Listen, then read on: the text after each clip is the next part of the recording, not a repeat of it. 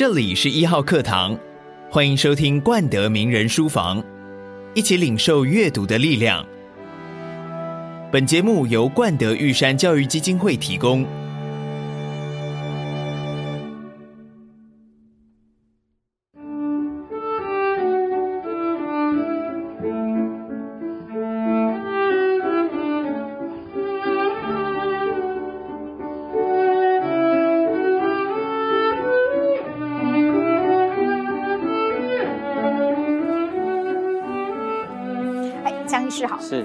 在拜读你的《一天一滴》，其实我已经看了不止一次了，就觉得呃非常非常的有帮助哦。它的内容很专业，是但是没有很多的阅读障碍，是对一般读者来说很不容易哦。你从开始写这本书发想到完成，大概花了多久时间？其实这本书大概花了我一年半的时间了哈。我的意思是说，从我有写书这个念头到他写出来大概一年半，但是写这本书大概花了我五个月的时间了哈。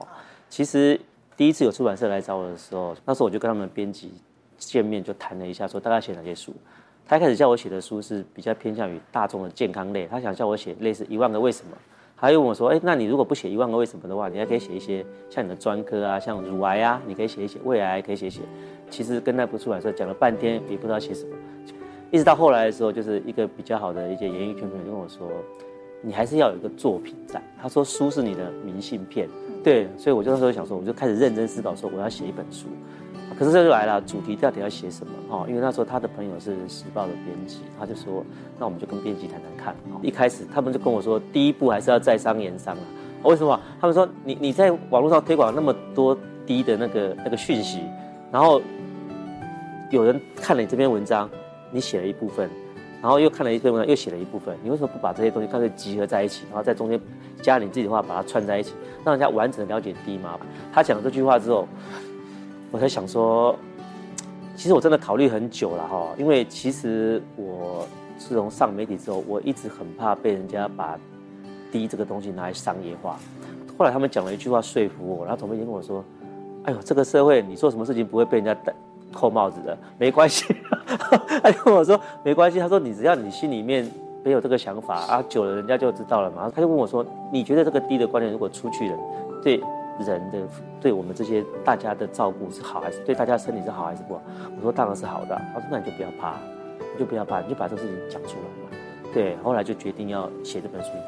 看起来效率是很快的哦，从发想到完成大概一年半，从你开始写第一个字到最后父子出版，差不多四五个月的时间。这中间过程没有大家看到那么简单哦。对，因为你又修了又改，改了又修，你必须要去修改的包括了医学专业的名词不能太艰涩，对，包括了你的遣词用字也不能够太有距离。你有没有算过你这样修修改改几遍？其实我觉得改最多是前三篇啊。哎，前三篇最少写过十遍以上。我试写第一篇的时候，我自己念了两遍，我就把它撕掉，想说这是什么东西？写成论文了？对对对，我就不是，我就觉得说，没有人看得懂。我写完第一篇的时候，我就给我太太读。第一篇的时候，他就说你这在写什么？看不懂。结果他这几年在我的熏陶之下，他对第四篇讲，他说连我都看不懂你在写什么，你这样可以吗？对，后来我就一直在改，一直在改，一直在改。身为一个读者，我的确觉得很有帮助。是啊，尤其是我们并不是所谓的有医学相关知识或背景的人，会更觉得是很亲近这本书。张医师是外科医师，你其实有很多的领域可以研究。你当初为什么会去选择研究维他命 D 呢？我记得好像是主治医第四年，第四年的时候出国的。那时候就是医院突然说，那个。科里面还是要有人出国去学习新的东西，然后那时候的科主任就问我说：“啊，你是科内最年轻的，啊，就你去啊，你总不能叫我们这些老扣扣去吧？我们都已经几十岁了，你叫我们去的。”然后说：“就就你啊，就你啊，就你啊。”后来真的是运气真的很巧，因为我在林口有一个亦师亦友的一个一个一个一个那个叶俊南医师，他有一次问我说：“哎，江坤岳，你找到你要出国去哪里没有？”我说：“鬼，我怎么知道要去哪里？我不知道啊。”哎，他说：“我跟你讲哦。”刚好有一个林口有一个教授，他是台湾人，他去美国四十年了，他来我们这边演讲，他看到那个题目写维他命 D 跟前列腺癌还有肝癌的关系，他说：“哎，这个很奇怪，你看维他命，因为那时候对我们来讲，维他命 D 跟癌症是一点点相关性都没有。”他说：“既然人家讲这个题目，好像蛮有趣的呢，哦，好像他据他讲说维他命 D 可以抗癌，他说你要不要来听听看？”如果听得不错的话，你要不要去？就是他结束的时候，你就去问他说可不可以去他实验室问问看。他说反正因为那时候其实我英文也不好，他说他反正在台湾他会讲中文啊，对对，你去他可以用用用中文可以跟他沟通，就比较不会害怕。我听也是蛮有道理的哦。一开始去波士顿的时候哈，进到实验室的第一步哈，就是前前前两个月哈，我只能说我的感觉就是失望再失望，然后最佳的行动只是无比的失望，哎，然后。后来是有一阵子甚至是绝望，每天我就坐在那边看，我就在等他叫我要干嘛。我想说，我接下来要做的时间应该是无比的艰难啊，然后他会带着我，好像就是探讨一些人，就是就是最奥秘的东西。但是我去的那七天，他每天早上都只有跟我讲一句话，就 Good morning 就没有了。我每天都看他那个大概十秒，就 Good morning 就没有了。我就想说，到底那我这边到底在干嘛？对。后我实在忍不住哦，我就去问他说：“哎，教授，那我下一步要要做什么？”就去他办公室找他说：“下一步，那我我这边来这边已经十天了，那我这要做什么？”他说：“哦，你还没想到你要做什么？哦，那时候我就想把拳头举起来打人了，你知道吗？哎，我我我来这边不是你应该你已经想好要我做什么？你叫我来吗？”他就说：“他既然是问我说我想要做什么，我，我当然是想要做实验啊！我我想要做什么？”就他说，我就问教授说。那那那那，不是应该有一个大概的方向吗？他说，哦，方向就是维他命 D 啊，我们这个 lab 都是做维他命 D 的。他说，你就自己去读论文嘛。啊，你读完论文之后，你再跟我讨论要做什么。被他一这样一讲之后，我又不敢想说，哇塞，人在屋檐下不得不低头，我又不能跟他讲说，你在讲什么？是因为你要跟我讲要做什么？怎么是我去读论文的时候跟你讲要做什么呢？但他这样讲，我也没办法，我只好自己每天就在那边看论文，看论文，看论文，看论文，然后每天去找他讨论，每天去找他讨论。结果我发现这样子努力了几个月之后，我觉得还是有差别的。就是，所以我才很想要告诉大家讲说哦，每一个人在做事情的时候哦，如果你只是一直在 plan，没有开始 do something 的时候，你永远都踏不出那一步。可是当你就是被逼着人家拿刀子挂在你脖子上的时候，就是开始做，你真的去做的时候，连我这种对于基础研究超级门外汉，我都可以踏进去。我真的就找到机会，然后去跟他讨论，终于再去到。美国的第八个月，我把我的第一篇论文做出来了，所以那时候心里面是无比的成就感，是无比的成就感。所以我还只是想告诉大家说，再怎么样困难的事情哦，你想哦，你永远都会觉得那个事情是遥不可及的。可是只要你开始做下去，就真的开始会有一点眉目。看起来好像也平步青云，你当上了外科医师，去了美国回来，然后开始有了一些成就。可是，在这个所谓的行医之路上，有没有曾经让你觉得是比较挫折，甚至于是想要放弃的阶段？其实，你问一个外科医师说他行医有没有挫折，一定是医灸啦，一定是医纠是最挫折的事情啊。对，我一开始当主治医师，满腔的热血，觉得病人来，我就是想办法把你医好，对，想办法医好，就我。听到了几次，大家要的都是钱，根本没有人在 care 他的家属，没有几个人，只要一出事就是钱钱钱，根本没有几个人想要知道到底发生了什么事情，医生到底对这个病人做了什么，这个事情真的跟你有相关吗？没人要听我讲这个，好，而且后来开了几次协调会，就是在外面开的协调会，一大堆，我一个人面对二三十个家属，对我就是全部的指责，都是一直在骂，而且你不管讲什么都没人要听，大家都一直在骂你，一直在骂你，一直在骂你。所以那有一阵子，我对我就有点沮丧，好，我都想说，好啊，如果是这样子的话，那大家以后就这样子嘛，哦，就变成开始有点防卫医疗，就是我要做任何事情，大家都讲清楚，你生死状先签完，家属来跟我签，说你都知道了，可能会怎么样，就变成凡事变得一板一眼，医疗变得我我有几年的医疗变得冷冰冰的，我这样子做了几年之后，哈，我我就就是我我遇到一个病人，他也是让我改观很多，让我重拾一点点对医疗的热情，哈。就是有一个那个卖鱼的那个老板哦，他不小心得到了肝癌哦，他还是在外院做超音波，不小心扫出来肿瘤，他跑来找我开刀，一来就说：“哎，江医师，我得到肝癌，要开刀。”我想说：“哇塞，这病人还真好，还自己把诊断讲出来。”一般来讲是说我哪里不舒服，然后开始找。我也很好奇嘛，我当时帮他排开，我当时我就先问他，我就问他说：“哎，你为什么会来找我啊？”他说：“就是我们家楼上的神明说要来找你。”嘿，他说他还去。查了我们医院的外科医生的名字列出来，一个一个丢，咚咚咚咚咚，全部都丢不成，只有丢到我，就丢到你，就咚咚咚，马上就三个圣杯，他所以他也没有任何的犹豫，就跑来找我开，因为他说这是神明指示。对，他开完刀之后，其实他中间其实他都知道肝癌是会一直复发的，所以他光是手术就做过五六次，中间他就反复的在不断反复的复发。其其实到中间有一段有一段时间他复发的比较多的时候，有没有？我有我有问他说，我说，其实我说我我有跟他讲，我跟他讲很明，我说我对我自己的艺术很有自信，好，但是我觉得你在我这边的话下去的话，我觉得你再过几年应该是没办法控制，会会死，我就直接跟他讲。我说你要不要考虑去台大？因为我们到底不是医学中心嘛，哈，对，你，你要不要去那边走走看，去那边晃一圈？他就直接跟我讲说不用。他说其实对对，他就跟我说不用，跟我说。但是其实从刚开始跟你给你开刀的时候是神明指示的啦，哈。啊，当然我很相信神明，我不是信你，他直接跟我讲，我不是信你，我是信神明，我是信我家的那个神明，所以我来找你开刀。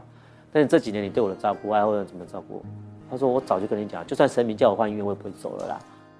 就算我家的神明在跟我说什么什么，你现在可能要去台大了，我也不会走了。”哎他说：“我早就在心里面告诉我自己，就是，虽然有一天我要死了，我也希望我的主治医师就是你。哎，你可以就是陪完做完这最后一层就好了。”他说：“我只有对你有个要求，如果假设我这有一天真的到那个地步了，你不要让我痛，好不好？对，你就你不要让我痛就好了。对啊，一直到后来他情况真的开始变差的时候。”啊，有一天他就真的在家属里面，就是就就真的过世的时候，他死亡的时候其实很平静的哈。我站在那边，他的儿子女儿也都站在旁边，我们四个好几人就围在他那旁边。后来他爸爸就是真的就是看到心电图停掉的时候哈，然后在收拾的时候，他的家属排一排就跟我鞠躬，就就说这就是很感谢照顾嘛，他整个就很什么时候，在从那个时候开始，我开始重拾对医学的热情。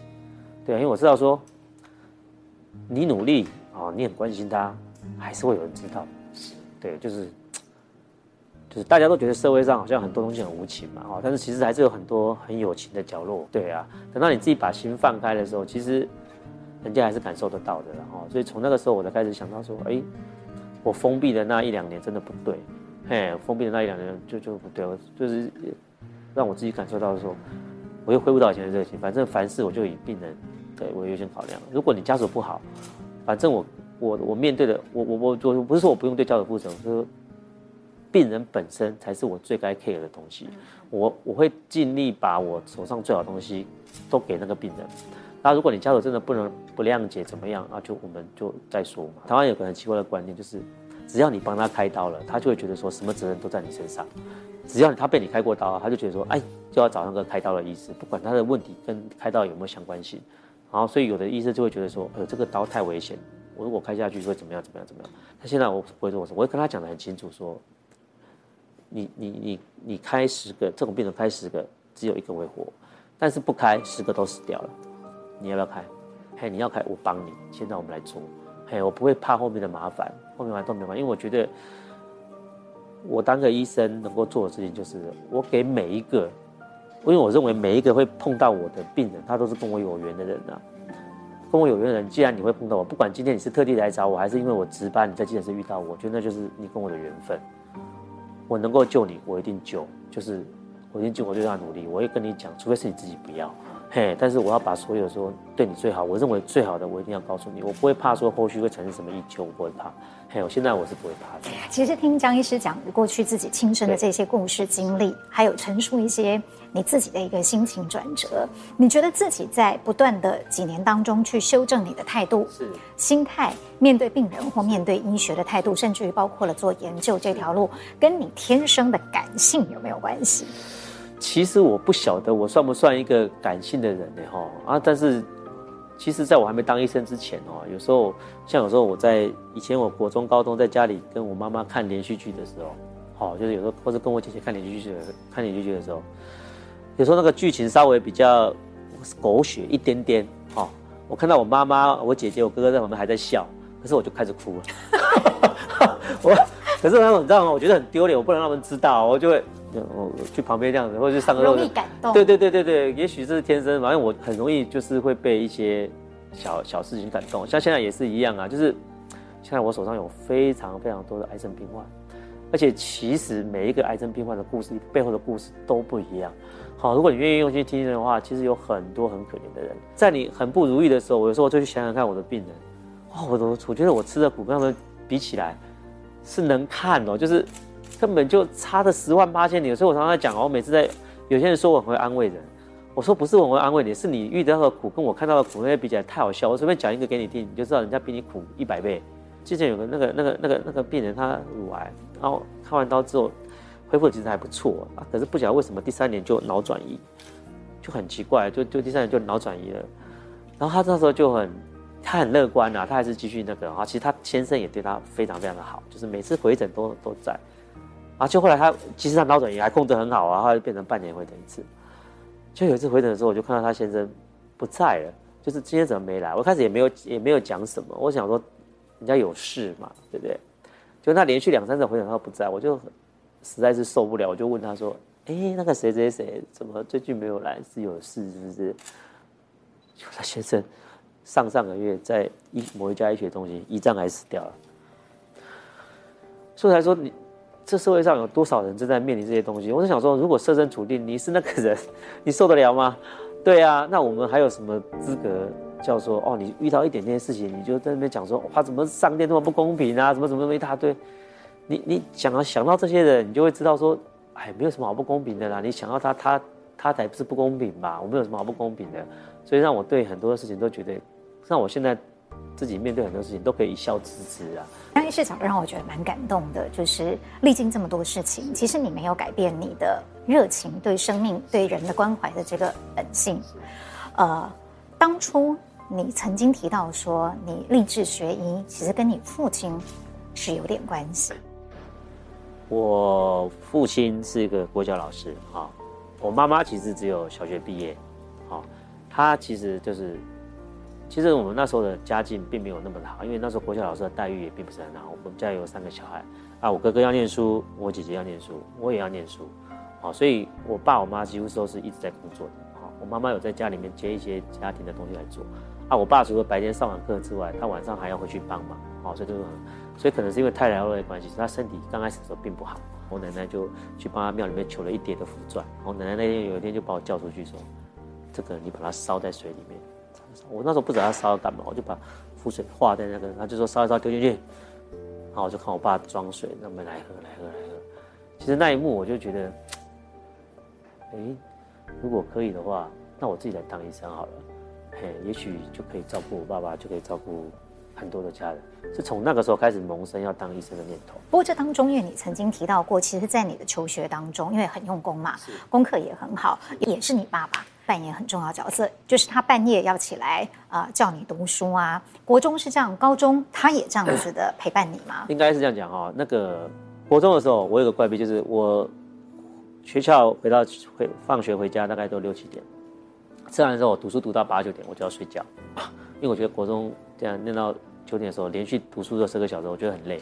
我都要念到半夜三点钟起床，起床之后再看他念到天亮，然后再去上学，就这样子。我我的习惯是这样子。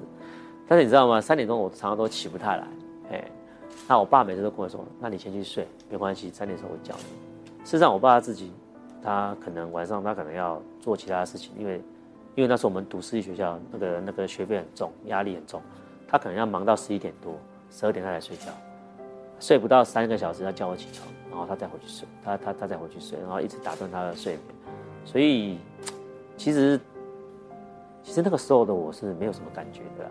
我只觉得说，就是就是这样嘛，爸爸嘛，就是这样。好，我觉得最有感觉是，就是真的等自己为人父母之后，嘿，好去想到这一个。张医师真的很感情，嗯，没关系，我们平复一下情绪。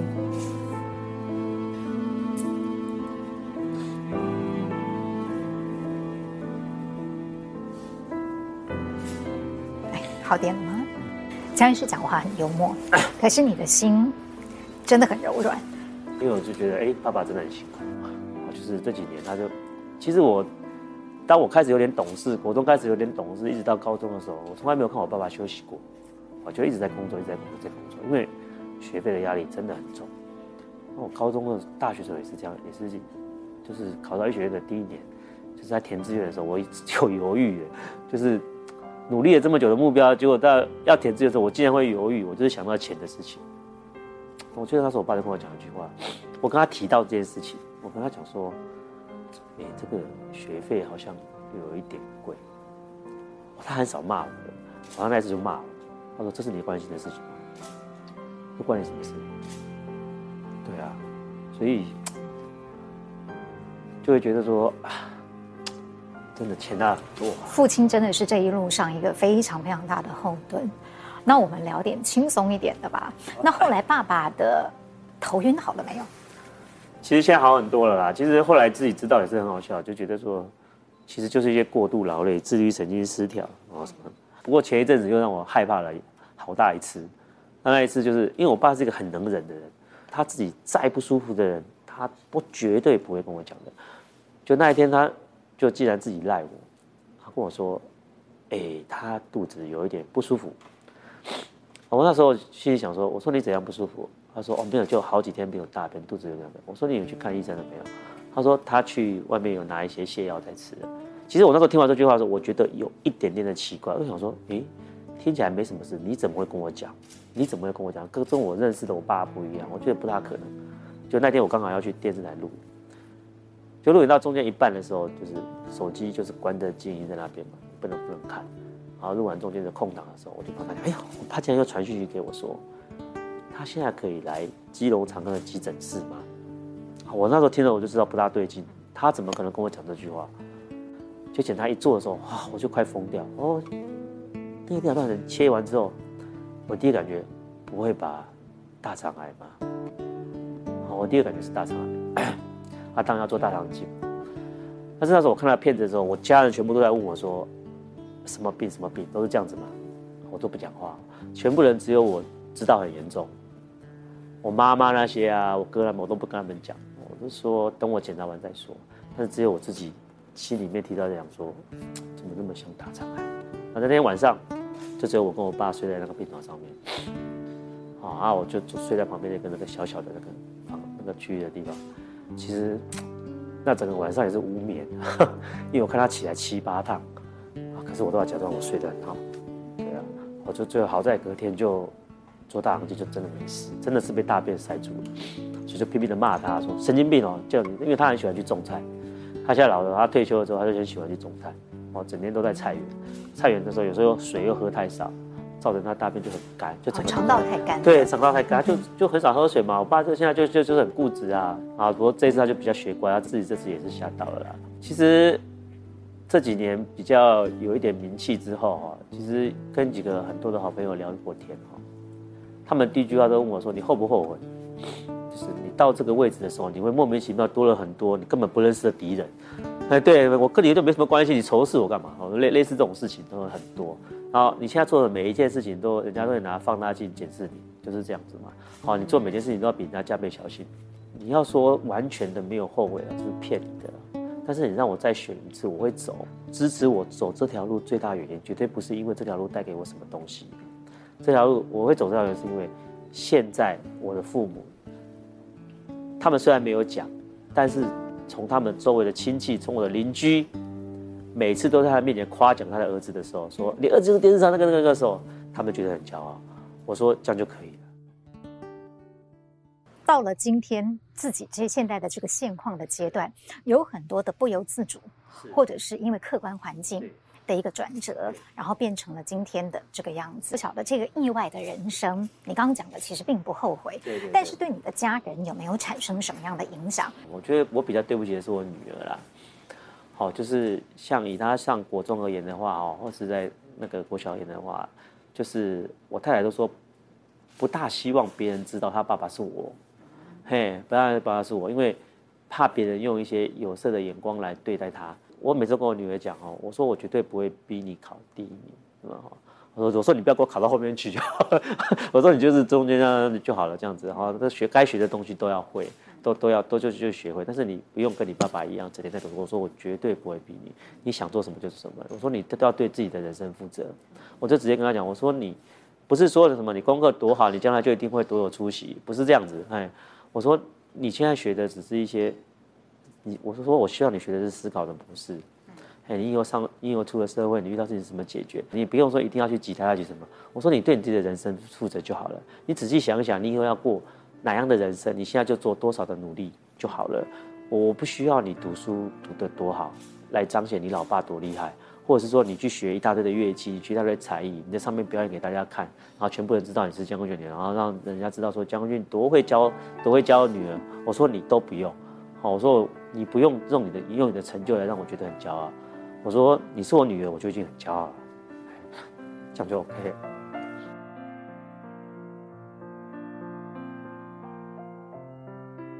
女儿其实，呃，你不想给她有一个。名医爸爸的压力是，但是她自己本身呢？因为至少我看过你 曾经在直播讲的一些故事，还蛮可爱的，包括说她还会主动，呃，发表他年轻人的意见，对对，而且身体力行的还帮你呃经营你的所谓脸书粉丝团，然后还真的帮你管理了一阵子。是是是是，其实我觉得他一开始的时候，他并不了解什么叫做名医爸爸，他也是不了解什么叫做有名气的人。对，他只是因为他接触到脸书，好，他因为其实我以前是从来不玩脸书的，我虽然脸书账号，但我从来没有发过言，我也几乎一个月不会上去点开任何一次。但是因为我女儿开始玩脸书之后，她发现追踪她的人太少了，她不甘愿。然后那时候就是我跟我太太两个上去假装，就帮她帮她，对对对，假装 follow 她，然后她的一些什么，就是他的我我我的干女儿，她的干姐姐们，通通进去帮她粉丝，就充当，可是她觉得很无聊，她就跟我说。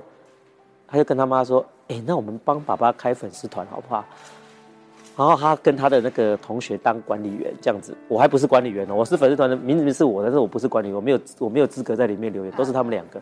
然后那时候成立了之后，后来就是一开始在三四百人的时候，就是人家会问一些问题嘛，哈。那大部分都是回答一些很简单的问题，啊，他就是跟人家谢谢，或者人家就说：“哎、欸，医师你怎么样？你怎么样？”他就说：“哦，谢谢你的那个谢谢谢，只能回答谢谢谢谢，然后。”再谢谢，然后说谢谢你的夸奖啊，欢迎收看，就会慢慢开始不对了，因为开始有人在问一些比较专业的问题了，哎，他就开始把问题转给我，所以从那个时候开始有人问专业，我真的很感谢那个第一次问专业问题那个人，因为他让我变成管理员，就是那个时候我。他我我女儿终于把管理员把我加进去，我终于可以在上面回话。之前我都我也是跟一般人一样，虽然是我的粉丝，我只能看，我不能回话。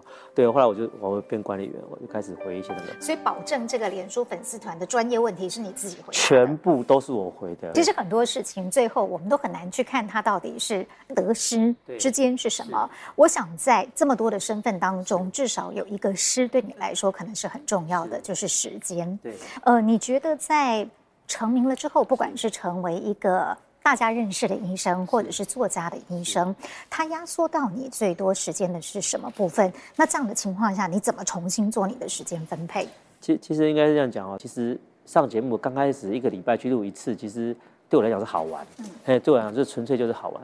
直到后来之后，这个真正有点就是真的通告越来越多，或者有一些其他活动要做的时候，真的慢慢压缩到我的时间了。但是我一直告诉自己哦，我不知道各位有没有看过一个 YouTube 的一个短片，他说一个瓶子，你先放大石头进去，接下来你就可以放沙子，最后就可以再倒水。对你，你人生就是跟这个瓶子一样，你要有顺序。所以其实现在说一样的，但是我有抓住我的重点，我的重点就是我临床就是我临床是我的重点，我医学研究不要放。好，然后重点就是我的节目的话，我现在就是告诉自己说，父母我一定要陪。小孩子重大的时间，或者是读书，我也要陪。对，那剩下时间，我才把一些把录的时间摆进去。刚开始的时候，我背后承受的是很大很大的压力，哎，而且也有卡到一些同同才团体，或者卡到一些外面的医生。你今天在上面做一些事情的时候，同才外面做了这么多医生，啊，你比较突出的时候，别人当然就会觉得说，哎，怎么怎么怎么怎么这样的？所以其实就变得有点有一阵子是里外不讨好，嘿，但是后来就是人家跟我讲的嘛，他说。我一个好朋友跟我说，他那个好朋友也是到我现在都记忆很深刻了。对，就是在我人生最黑暗的时候，他其实陪我走过了一段很长的路。那时候我跟他讲说，我有点萌生退役的时候哈，因为我觉得压力好大。然后他们就跟我说，哎、可是我的朋友啊，什么什么朋友啊，我们有好多朋友，那个因为得到癌症，因为看你的脸书才重新振作起来，你知道吗？我就听了这句话，他说，你你你不要去想太多，你就是去这样做就好了。哎，他说，其实你默默的，其实已经帮助了很大的人，很多的人。好，我本来想说，哇，病人越来越多了，我应该要增加我的开刀房时间，我应该要增加我的门诊时间。但是后来有人跟我讲说，他说哈，每一个人有每一个人的角色，他的使命不一样。你是个医生，你继续做没有关系，没有人要叫你说，因为外面的事情要把医生的事情停掉，没有人要叫你这样做，你继续做你的医生没关系。但是其实外面的事情，其实你救了更多人。慢慢了解到这件事情，说，哦，原来自己在不知不觉中已经帮到很多人了，所以我才讲说啊，那那就算了，那。人生本来就没有什么十全十美的事情嘛，对不对？这些压力其实扛过了就就扛过了。我觉得既然我做这件事情是有意义的，那就继续做啊。哎，就是为什么我后来把时间分配成现在这个原因的关系，就是讲我宁可把一些多一些时间去宣导一些正确的观念，因为我觉得刚开始宣导也是觉得没有什么太大意义，因为你也不知道，其实因为一开始我在写的这些，我不知道有这么多人在看，我以为是我自己在上面发牢骚而已，然后得到一些小回应，就我没有想到。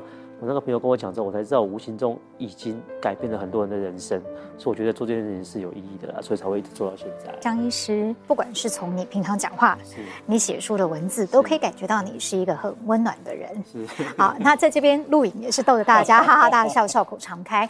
呃，笑口常开是你的性格，是但是你怎么样去维持你的高 EQ 笑口常开？你可以在自己很烦闷的时候，也可以用一种很。诙谐、轻松或亲切的态度去对待病患吗？我觉得有一个很好的方法啦，就是说，像我跟病人解释病情，家属在旁边，我严重性都只讲一次。第一次我就跟他讲，我就跟他说啊，接下来就是几天会有什么状况，接下来几天可能会怎么样，我都先跟他讲清楚。我第二次去查房的时候，我就不会再跟他讲这个了，我只会跟他讲，哎，今天情况没有改变，或今天怎么样，然后我就跟他讲，哎呦，很累哦，就是因为家属在旁边都很累嘛，我就会拍拍说，哎，很累哦，哎，你你你你觉得我们的基隆这附近的伙食怎么样？我会跟他聊一些家常，因为病情我们都知道了。我第一季来当然也是看病情，我就跟他讲说怎么样。可是接下来你就可以跟他谈一些日常的家常，因为没有人可以，因为你自己做过家属。如果医生来都只是跟你讲一些啊，不希望啊，啊，这可能啊，那那那那，我觉得对他们来讲那个压力真的太大了。但是你要怎样去维持这个这个这个心情？我觉得就是这个时候人的心中就要有一个信仰啊。我我每次只要心里面累积到一点负面能量的时候，我就会有点像。基督教会天主教去告解一样，我就会上山去跟我的心中的信仰说，哎，就是遇到哪些事情啊，哪些事情啊？对，我觉得讲完之后就就好多了啦。呃，江医师真的是感性又理性的人 啊，也知道在什么样的情况下可以稍微去控制情绪。可是无论如何，你现在的生活是这么忙的，可是科学是日新月异的，医学特别现在几乎可以用一日千里哦。你现在还必须要每天花多少的时间去阅读关于？比较专业的医学期刊或者是研究论文，那个是你现在阅读的主力吗？是是是，其实应该这样说啊，我我觉得这就是为什么我一直没有放弃手上持有研究计划的目的哈。像我去拿国科会的计划，我们拿医院的院内计划的时候，他自然会逼你，因为你拿了计划，你就要交论文，他会给你一个压力，时间到你就要交出论文出来。那你在创造，就是你在做一些研究，你在写论文的时候，你就需要喝很多的 data。那 data 你要怎么？你怎么知道怎么去做这些事情？你就要不断的去阅读。所以我才说，我会一直拿计划原因，就是因为我怕我自己松懈下来。江医师毕竟是医生，有没有你可以推荐给一般大众比较具有权威性或者是可信度的期刊还是医学书籍呢？那个青玲姐问的这个问题哦，是一个大哉问。现在 Google 实在是太发达了，网络上的讯息大家都知道，上面真的真的不多啦，或者是它里面是三。就是七分真三分假，会有一些关键的东西是不一样的。医学知识是日新月异的，我的见解跟另外一个医院的见解可能不大一样，会有一定的差距。但是我们大方向是一样的。我只能这样讲哦，就是说，如果今天你在网络上搜寻到一篇文章哈，它的作者不是一个医生的话哈，其实你就要强烈怀疑它的真实性，就是到底有多高。那其实我很推荐，就是说，如果比如说今天你是糖尿病的病患，你想要多知道一点糖尿病的资讯。最正确的是去到糖尿病协会，你去那个协会里面找他们的卫教文章，那可是经过学会审查的，除了是医生写的之外，他还会有很资深的医生帮你看过一次，那个可信度、正确性都会比较高。还有另外一个就是我们的那个卫生署或那个那个那个那个健保局那个卫生署的地方，那里面也有很多的卫教文章。好，你想要知道这些什么哦，比如说我被咬了，我到底要打破伤风。你去里面打那些关键字，它里面都有很正确的文章，都是一些很好、很专业的卫教文章，而且它都会分专业版跟平民版，那些东西才是比较正确的啦。不要去什么什么 Google 一个病，然后跳出来第一个最多人点就点那个，那个常常那只是它可能只是标题很很炫，大家都点它，对啊，它只是这样子而已，那个真的不好，真的不好，对。这样子，呃，一整天下来，醒着眼睛张开的时候，不管接触人还是读的书，都是跟医学有关的。有没有一些跟医学无关的可以去调剂你的呢？其实我很喜欢看一些网络小说。嘿，我我在以前啊，为什么我我其实我我我我以前阅读的习惯是非常非常好的哈。以前我爸是学校的老师，我国小一二三年级的时候，因为是低年级生，所以学校都只读半天。可是半天之后我没办法回家，因为我家离学校有点远。因为我爸说，那我要去图书馆。啊，当然爸爸是老师，当然有点便利嘛，就钥匙就给我，自己去。我就每天在图书馆里面拼命的读读读读，所有什么什么儒林外，是说我我喜欢看，以前喜欢看童话故事，我喜欢看历史小说，所以《三国演义》啊，我看了最少有一百遍，而且各种版本的《三国演义》我都看过了。然后。我也喜欢看武侠小说，我从国小二年级就开始看武侠小说。我也很喜欢看武侠小说。呃，武侠小说对于你当医生，或者是立志行医的这件事情，是有过任何的关联吗？其实我国中的时候最喜欢看的书是这一本《天龙八部》了哈。记得我那时候其实。第一次买这本书给我看的就是我哥哥，哦，对对对，他骑着那个摩托车去中立的书局买了一本就好，当然不是现在这一本啦，这本是我后来买的，就是保存。其实里面影响我最深的就是，我不知道各位有没有看过这本书，里面有一个角色叫做薛神医，好，他就是里面一个神医嘛，哦，他的绰号我到现在都听了就很振奋，哦，他的绰号叫阎王帝，嘿，就告诉你说哦，他就是只要我想救的人哦，连阎王都带不走。所以，我那时候都一直以就是这个这个有鼓励到我，然后就是说，为什么我后来读书那么认真哦，然后后来为什么我练习开到这么认真？我就是希望有一天，就是我可以跟我病人讲一句话说：你只要来看我，你想死都很难。而且还要配合现在这个表情。对，这就是我的目，就是所以当住院医师的时候，因为住院的时候就在练习开刀嘛，哦，我那时候是日以继夜。哦，别人是一天可能在被开刀八个小时，我一天都开刀十二个小时、十六个小时，就是即使我下班了，我也不走，只要有刀还没有结束，我就去看，我就会去跟。我每个主治的场所我都去跟他学。那我只想让自己成为一个，就是像那个小说上的阎王敌一样，我就是这么厉害的，这么来找我的，我就是开的比别人好，就是开的比别人快。因为我觉得每个来找我的人，我都会有责任感，我都觉得说，我你来找我是因为信任我嘛？那如果我不能够把最好的给你。这样子，我觉得我对不起他，所以我才会说，我就才会，就是这个这个这个信念一直鞭策我说，哦不行，我要让自己更好。所以我常常回去我要念书，嘿，就是因为我觉得哦，念书这种有时候不是那么快乐的事情，有时候会让你觉得很累很烦。我有时候也会回家觉得好想睡觉，我也想说，哇，今天怠惰一下，今天不要念好了，今天十一点就睡觉好了。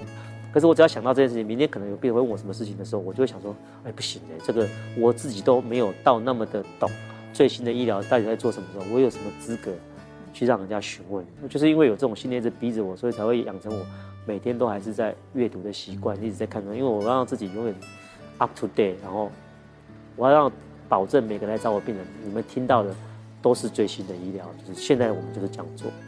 我觉得我现在还是每天在读书，但是我读的是活生生的人生人生的书。对，他们都都每个病人。真的是每个病人进来都是一堆的故事啊！我看过那几个，就是事业上很有成的病人，他拼命的，因为他要应酬嘛，所以他就很喜欢喝酒，因为他喝酒才可以去抢生意，抢到后来肝硬化、肝癌，末期的时候一个人在病房里面，那时候我在照顾他，我每天去查房的时候，他住在大病房里面，旁边有个费用，哦，在照顾他，都没有家人，我每次去问他，我就说阿林刀海郎，他就说，哎呦，干嘛啊？他们在这边，我又不会比较好，但是每次一到五。我去我去查房的时候，常常看到一个人都在外面看外面的那个夕阳啊，或者是那个什么电话，一个人在看，你看那个背景，都会想要哭，孤寂，就是只有就是孤单两个字来形容而已，非常的无助。他知道自己是末期，可是他有时候还会开玩笑的跟我讲说：“哎，会不会有一天我突然间好起来？”所以心里还是有那个心里，他其实他们还是想要活的，他还是想要活的。其实他真的很孤单，所以我常会跟我常会有时候我在公开场合讲，我就说。如果今天你的家人有人得到癌末，他可以说不用你们陪，你们去做，你们去做你们的事情就好。我跟你讲，都在骗你的啦。他们非常需要人陪，他们非常的孤寂，他们非其实非常的害怕，只是不会让你知道而已。如果你听到我的讲话，就从现在开始 care 你自己的身体健康，从现在开始 care 你你自己的家人，care 你的父母的身体健康，care 你的太太的身体健康，care 你小孩的身体健康，就重点是你也要 care 自己的身体健康。就大家都不要讲说。哦，早知道我那时候就不要这样，那时候就不要。我只希望这种遗憾少一点点就好了啦。嗯，对？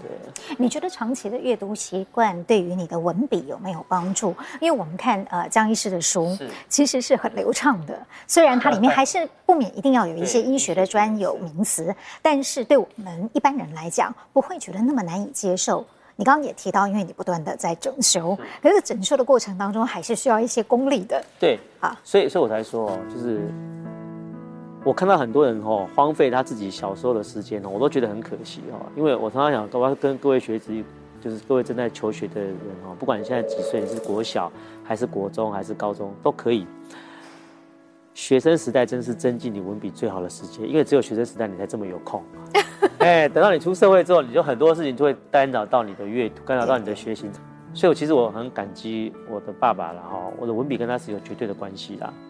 我记得我国小二年级的时候，你知道吗？爸爸是学校的总务主任，难免会有一点点的小特权，学校老师就对我比较好。好，那时候我们学校老师的时候就是说啊，这样子，那个江主任，那个，因为我们那时候都会有作文比赛嘛，他说。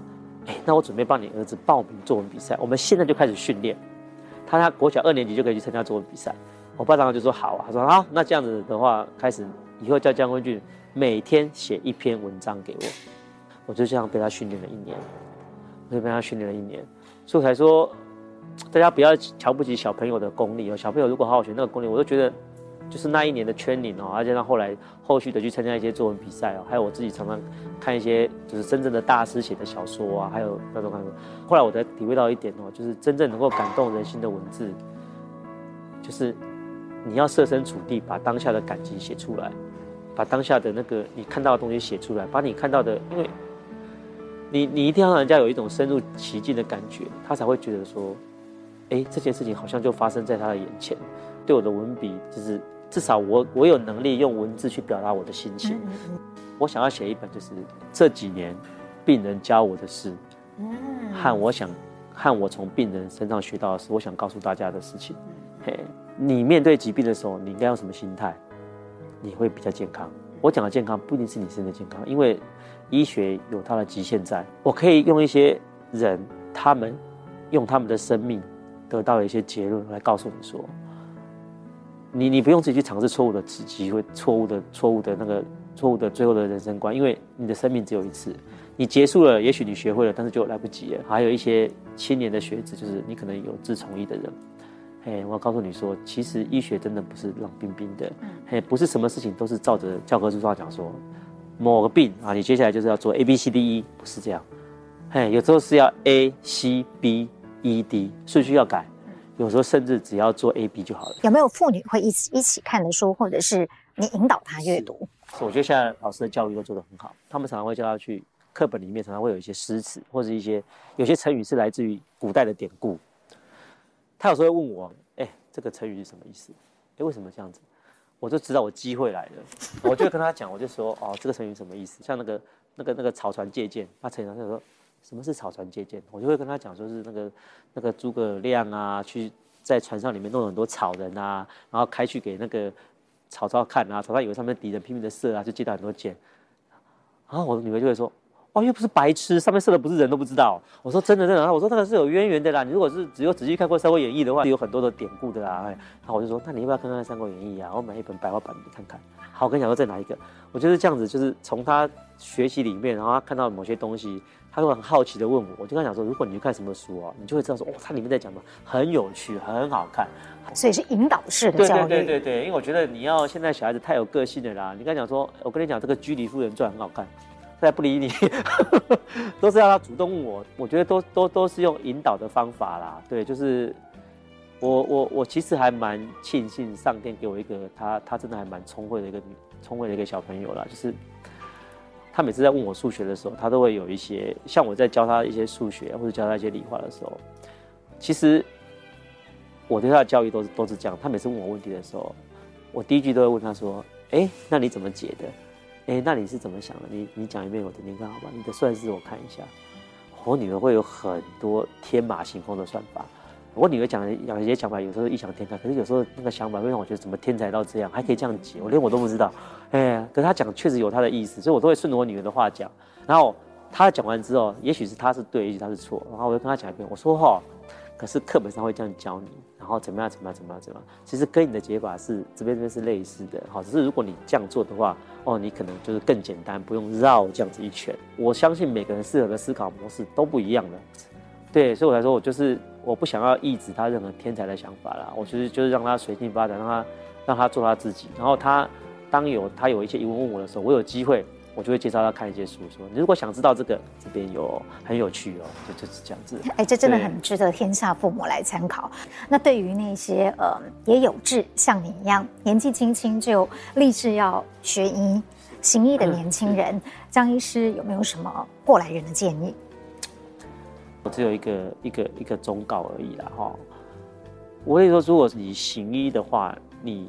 以现在的医疗环境，至少在台湾而言，哈，你如果说行医只是为了赚钱，我劝你就是转行啦，哈，就是大概不要把利字摆最前面，哈，你会失望，你会失望，哈，你真的会失望。但是如果你以丰富的人生，如果你愿意做一个良医的话，我能够保证你能够得到一个东西，哈，我不能够保证你能够得到你会变教授，好，我也不能够保证你会很有名，好，我也不能够保证你会赚很多钱。但是如果你的心是想要。把每个病人都医好哈，你对你的病人很好，你病你跟你的病人互动很好，我只能够保证你会得到一个东西，叫做你会得到一个很丰富、很无憾的人生，因为你这一路行医的过程会有很多的病人给你很多的 feedback，非常多。也许不是在你行医的前五年，但是在你行医的后半段，他们绝对会一直跑出来，会有很多让你很感动的病人、很感动的家属一直出现在你附近。对，就是如果你要的是丰富的人生哈。那就选一是没有错的。嗯，对，谢谢蒋医师今天的这一番话，也让我们觉得很丰富，也觉得很感动。好，谢谢你，谢谢。谢谢。